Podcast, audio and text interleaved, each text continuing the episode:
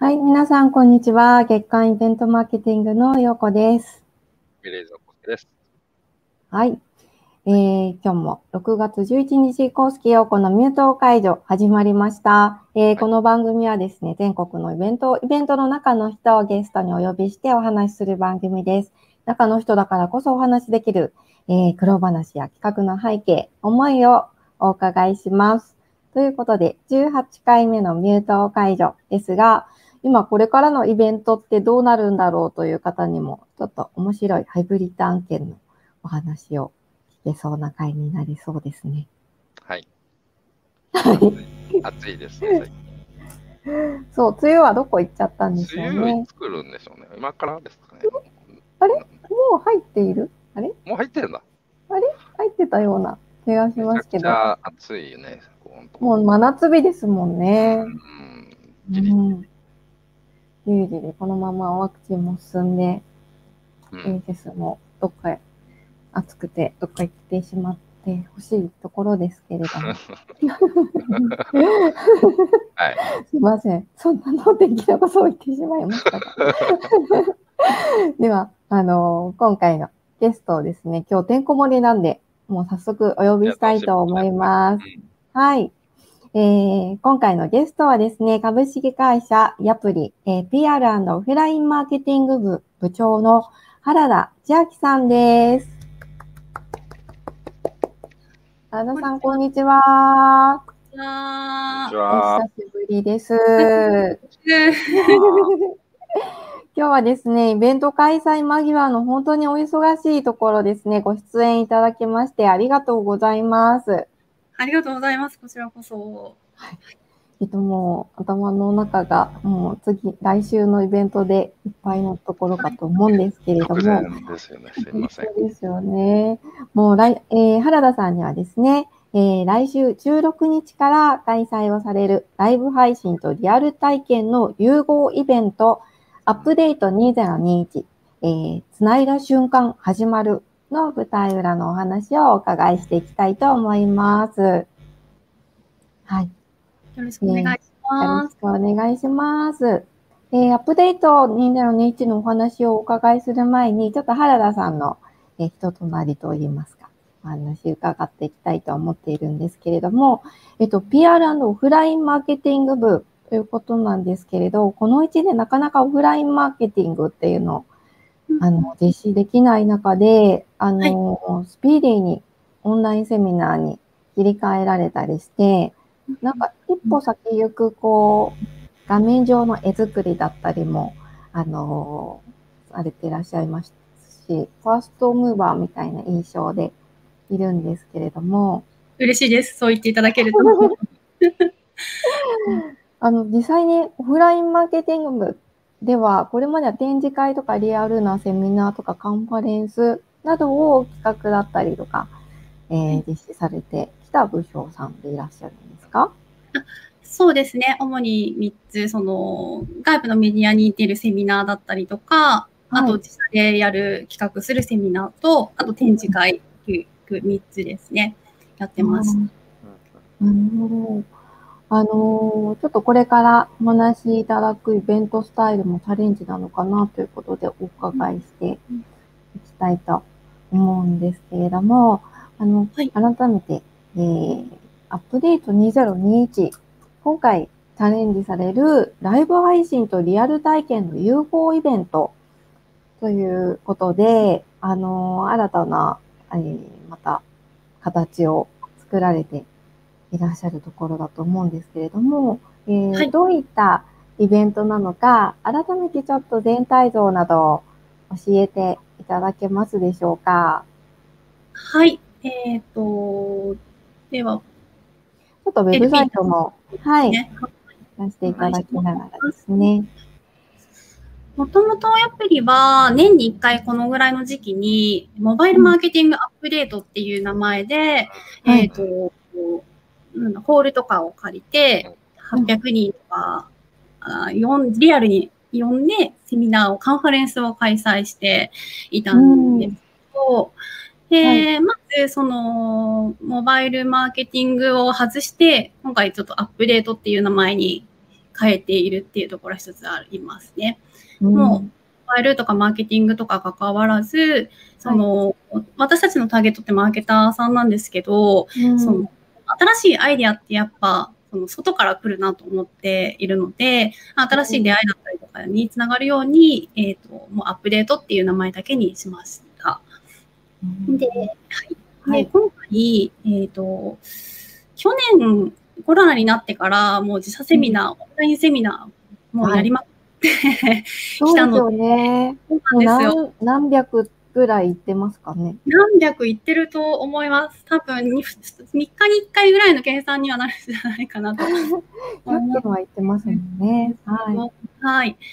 なので、えっと、まあ、リアルなカンファレンス800人集めてはまだできないので、それをそのままするのは、もうはい、なんか、今までと同じだよねと思っていて、なんで、うん今回はリアルと融合して、同時開催やってみようっていうので、うん始めたのがきっかけです。それで今回は融合イベントという形なんですね。そうですね。はい。はい。えっ、と、16日から20日までということで、それぞれ会期が設けられていて、まあ、はいライブ上と、あと実際の、えー大観山ですか。はい、でそうですね。はい。はい。2回されるということで、まずは、そのライブ配信の方から少し深掘ってお話を伺っていきたいんですけれど、えーはい今回のセッション、やっぱり意図したこと、提供したい価値など、あのーどういった内容になっていらっしゃるんでしょうか？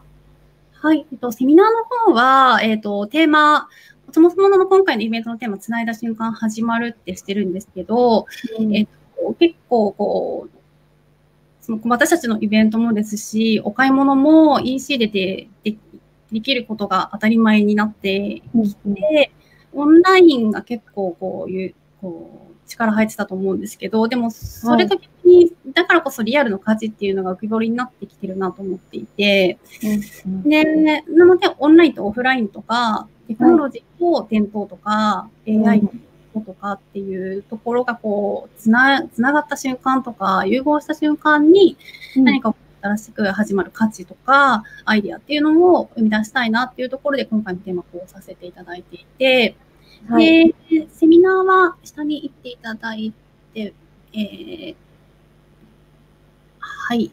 かなり豪華ですよね。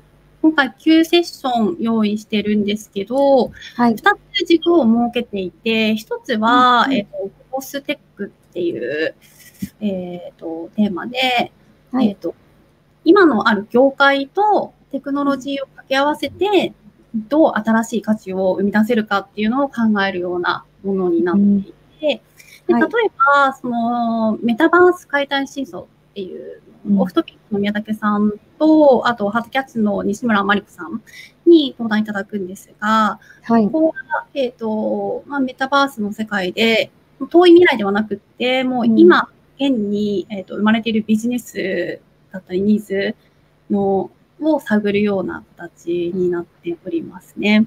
うーん他、もう一つは、えっ、と、クロスパーソンっていうので、えーしていて、ここは一見こう、い異業界で活躍人、活躍する人同士の融合から、新たなこう喜びとか共通点だったりとか発見っていうのを、えっ、と見つけてみようっていうところで、うん。あと小説家の平野啓一郎さんとか、はい。えっ、と、お、あの、おうちで塩で、うん。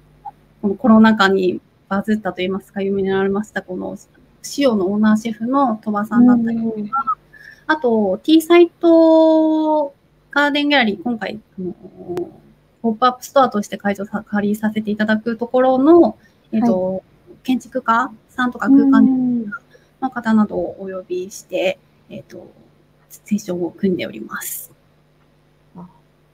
すごい豪華メンバーですけれど、あのーこの組み合わせがすごく面白くて、それはこう、あのータプリさんがイベントをされるときに、あの、今どんな方が、の話を聞きたいかということで、メンバーの皆さんで話し合って、そこでこう掛け算していくような、ああの、感じだったんですか？そうですね。基本的には、もう今、話聞きたい人を、もう、うん、テーマとか関係なく、はい。バーって並べて、うん。今回2軸を作ったので、この軸で、は刺激さんのそうな人とか、えっ、と、うん。面白そうな人っていうのを、うん。メンバーのみんなで話し合って決めたような形になります。これ16、17日、18日と1日各日3セッションあって、はい。これは、えー代官山でリアルにこのあのタイムスケジュールで、えーやられて、会場にも、ギャラリーがいて、お客様がいて、で、配信もするというイメージです。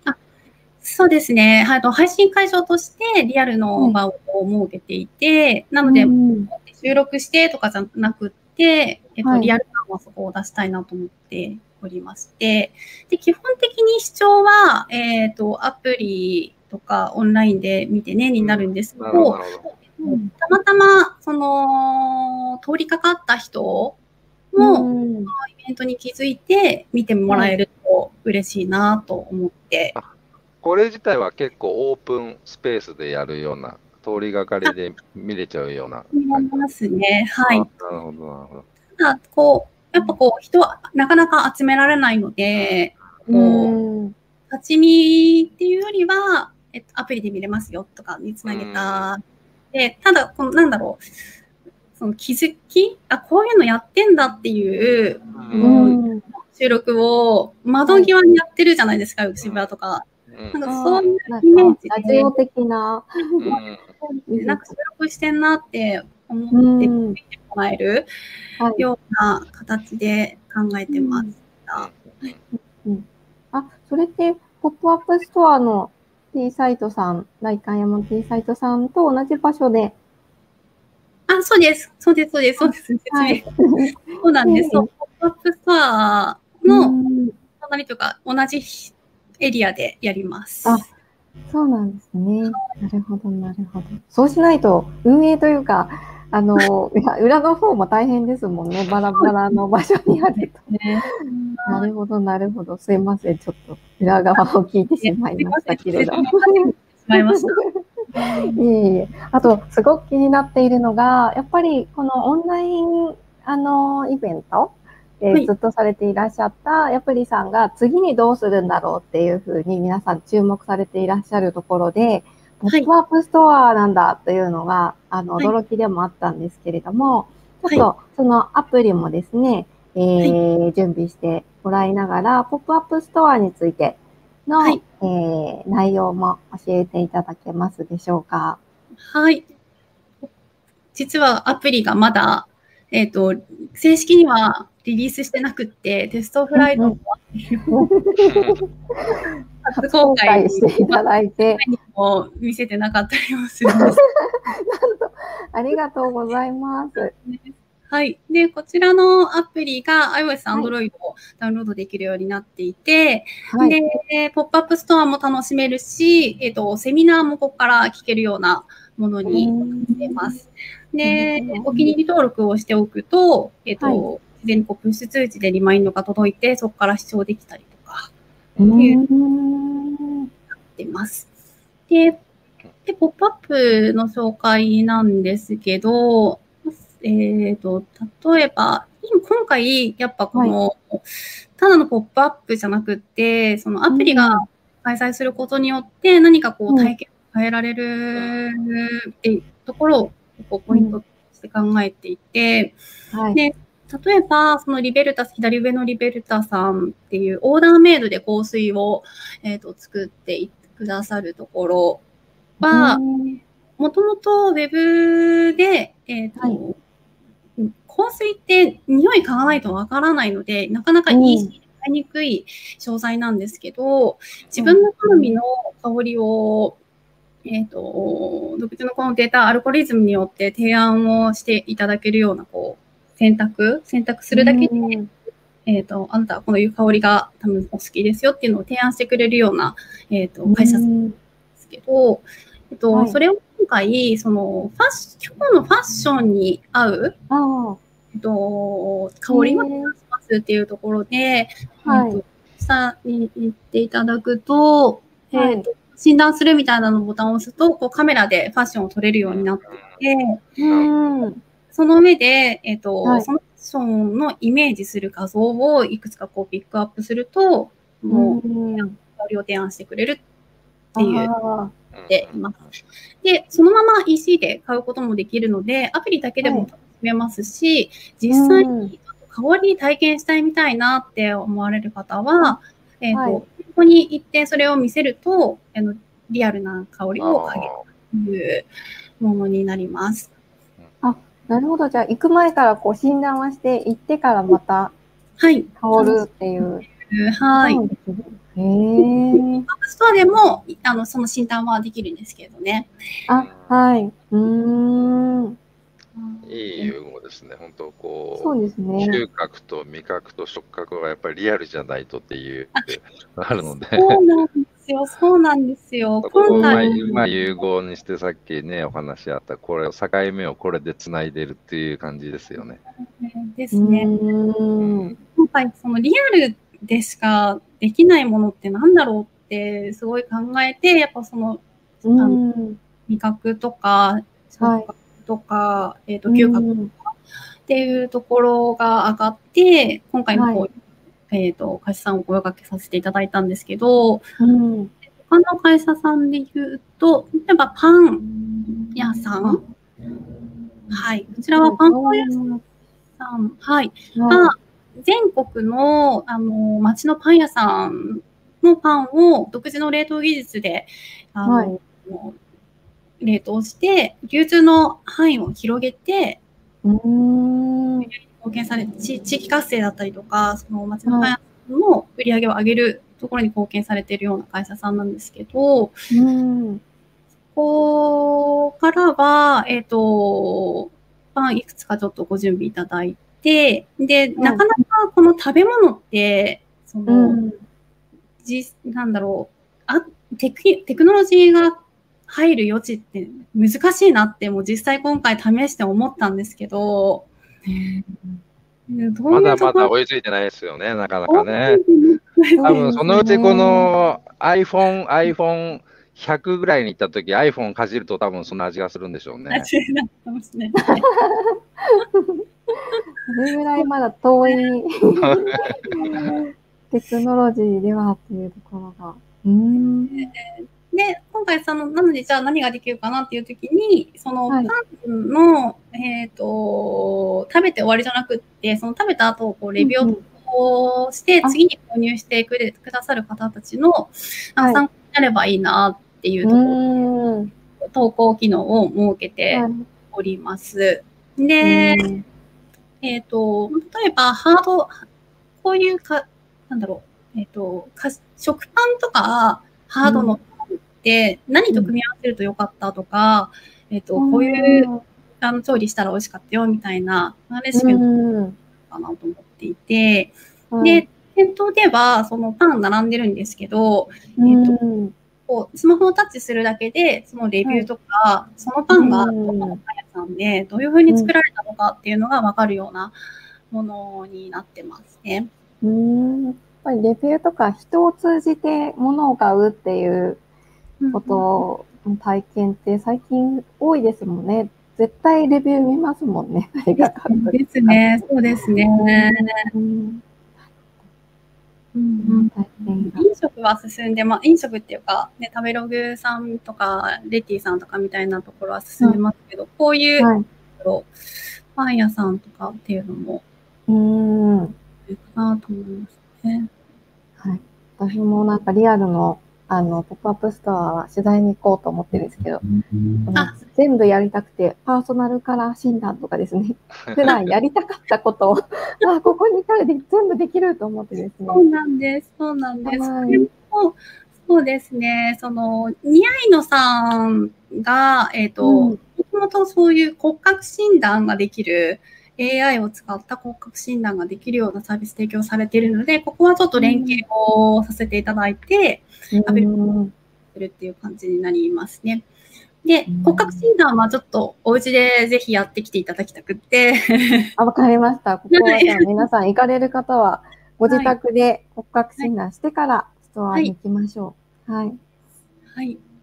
で、えっ、と、一応これ診断すると、診断結果が、骨格診断は、えっ、と、3つ診断が出るようになっていて、はい、で、パーソナルカラー診断は4つ出るんですけど、それを掛け合わせて、えっ、と、こういうファッションが、えっ、と、おすすめですよっていうものを店頭で提案させていただく形になっているうのと、ん。はい。あと。は、アプリだけでも、えっ、と、今回、ベイクルーズさんにご協力いただいて、えっ、と、その骨格に合わせたスタイルっていうのを、はいえーうん押せるのかな、えー提案する、しているので、アプリだけでも楽しめると思います。あそうですね。で、この一番下にアイテムの紹介などもありますね。あ、なるほど。はい。購買意欲がぐっと上がりますもんね。そうですね。で、特に、そのニアイヌさんとかは EC で、だけで本当にに似合うかどうかはわからないものを解決しようとして、されてるサービスに。なりまして、メイクルーズさん。のストア、よく買ってるので、いいなって、すごい。もうそのまま買ってしまいそうな気がしました。はい。はい。なので、うん。ねなん。かこの今、アパレルってこうトレンドを押し付けて、その自分に似合うアイテムをこう長くあ着た方がいーいうん。な方もあるので、なるそうほど。いうのを提案してくれるっていうのは、うん。形になるんじゃないかなと思っていますし、あそうアパレルのトレンドにも合わせていろんな技術って進んでるんですね。そうですね、そうですね。うんこのストアの方には、あの、アプリをダウンロードしたら、はい。こう、何時に行きますみたいな、事前登録をするんですか？事前登録はですね、はい。ちょっと今回のアプリでは、あの、入れることができなくって、本当はそこまでできたらよかったんですけど、今回は、えっと、予約、予約っていうか、先着順になって、当日、店頭に来ていただく必要があります。うん。じゃあ、こう、密を回避するっていうのは、またアプリの動向によって、はい。あの、整理されたりとか、あそういう感じですね。そうですね。えっと、マップのボタンを押していただけると、えっと、あ、えっと、右側に、あ、そうですね。混雑状況っていうタブがあるので、それを開いていただけると、はい。混雑状況がこんな感じうんうんるようになります。あなるほど。そっかそっかそういう形でまた、これ全部がこう、店舗さんだったりですとか、新たにポップアップストアをこう、出店しようかなって思っている方の参考にもなりますよね。そうですね。いろいろ、このアプリの中としてはすごいごっちゃいろいろあるような ものなんですけど、まあ、一つ一つの機能が、なんかいろんな業界の方に参考にしていただけるようなものになってるんじゃないかなと思いますね。やっぱりさんにとってこのイベントでのこうゴールといいますか、目指していらっしゃるところって、改めてちょっとお伺いしていきたいんですけれども、はい。そうなんですね。今まで B2B のカンファレンスから、あの、オープンに B2C にもなられていらっしゃるところもありますし、はいスタイルもオンラインから、プラスしてリアル体験の提供っていうところもありますし、はい。まずは、えっ、と、今回この、いつもやってるマーケの目的としては、アプリの導入いただける企業を増やしたいので、そういううん。人の獲得っていうか、はい。ところが目標になってるんですけど、そういう方に実際にこうアプリを体験してもらって、うんうん。アプリを作るときのイメージをこう湧か湧いていただけるというか、アイデアにしていただくっていうところが一つと、はい。もう一つは、私たちってアプリを作って B2B2C のサービスなんですけど、うん。B2C の人たちが実際にどんな風にアプリを使っているのかとか、うん。あまりこう知る機会がなくって、はい。なので私たちがそのアプリを使われる現場に立ち会うとか、っていうところも注目的にはなってますね。うんなるほど。あはい実これイベント自体はい本つ頃から準備されてたんですか？当にイベント1月ですかね。1月、今年になってからです。じゃあ、そこからね、いろんな状況が変わりながら、こう、ハイブリッドをこう、実現させてきたわけですね。そうですね。そのと、そのタイミングで、本当にリアルやるのかっていう判断、結構難しいところではあったんですけど、うん。今回これいけるだろうって思ったのは、うん。その、緊急事態宣言期間中でも、お店って普通にやっている。が多くて、うん。やらないわけにはいかない商売ってやっぱあって、はい。それと同じように私たちもポップアップストアやって、で、うん。その、一日で大きい箱に呼ぶのは難しいかもしれないけど、長期間で人をばらけさせたらうん。はいいいけるよねっていう判断をうんして、で、それで、えっと、コロナの対策、じゃあ、うん。あの、やる、実際にやってみて、アプリでもっとこういうものあったら、コロナのこの、の中でお店をやってる人たちの役に立てるのかもっていう気づきにもなるかなと思ったので、うんうんうんうん実際に。うんそこも含めて、こう、ユーザー視点に立って自分たちでやってみるっていう目あ、的もあ。るんですね。そうですね。はい。もう皆さんもアプリもなんかショーケースとして自分たちの店舗でもどう使えるか、どんな振る舞いになるのかっていうのを実体験するような実験する場所にもなるっていうことですよね。ね。うん。今回、えっ、と、店舗が結構メインになってますけど、EC だけの会社さんも、例えばうん今回、ポップアップご協力いただく、あの、フェムテックのなぎさんは、はい。まあ、えっ、と、EC がメインなんですけど、やっぱこういううんリアルに実際にこの記事を確かめたいとか、サイズ確かめたいっていう、えっ、と、はいここはあって、うんうん。ポップアップストア出されるところは、こう、あるんじゃないかなと思っているので、うんえっ、と、参考にはしていただけるかなと思います。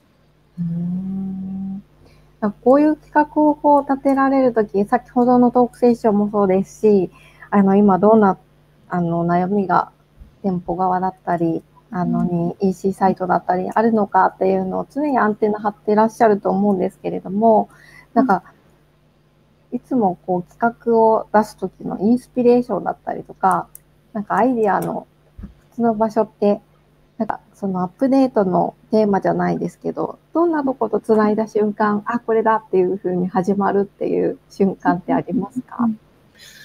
えー、えっと、基本的に、その、同じような B2B のサービスやってるマーケッターの話を聞くっていうよりは、全く違うエンタメだったりとか、うん。そのアパレルさんがやってるようなイベントを参考にするとか、うんそういうところからヒントを得ることの方が多いかなとは思いますね。うん、なるほど。ちょっとイベントを企画するときにもすごいヒントになるなと思って、お伺いしてみました。あの、じゃあ改めてちょっと、あと1分ほどになってしまって、やっぱりなかなか30分で全部聞ききれなかったんですけれども、改めてですね、あの、アップデート2021、あの、改めてのこうメッセージとい。い。ますか、告知の方をい。ただけたらと思い。ます。はい。そうですね。やっぱ実際体験する、体験して記憶に残るのって結構、やっぱオンラインだけだと違うところだと思うので、ぜひうんえっ、と、アプリをダウンロードして、ポップアップに来ていただけると嬉しいです。はい。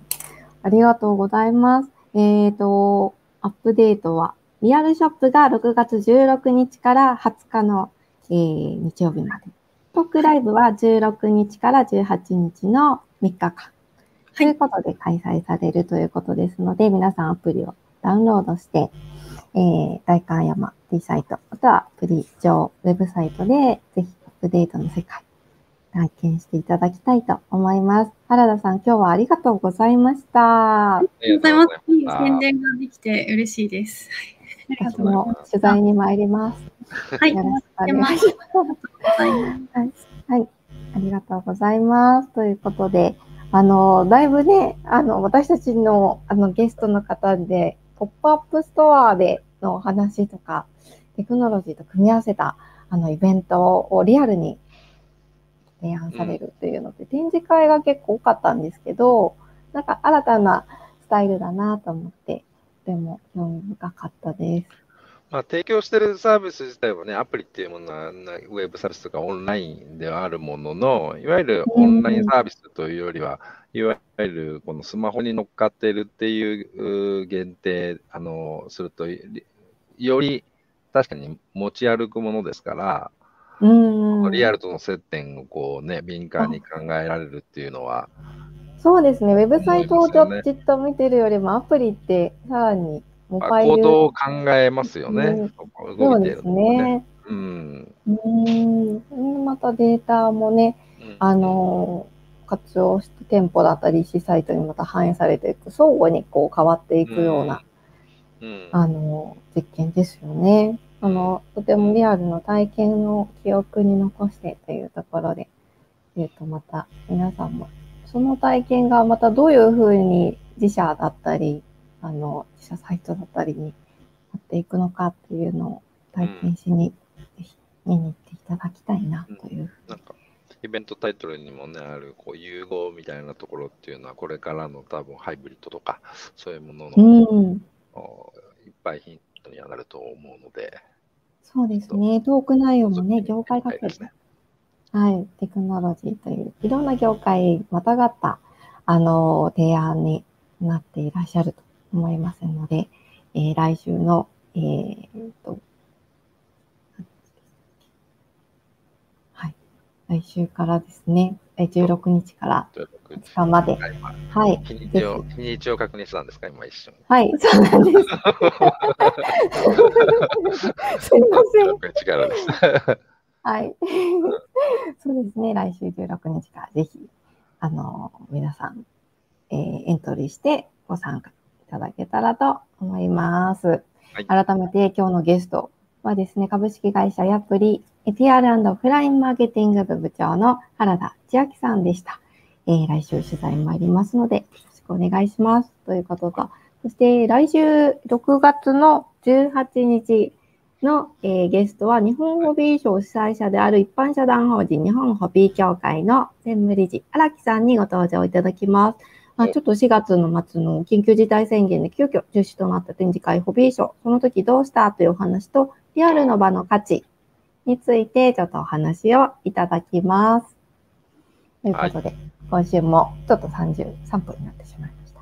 ありがとうございました。ありがとうございました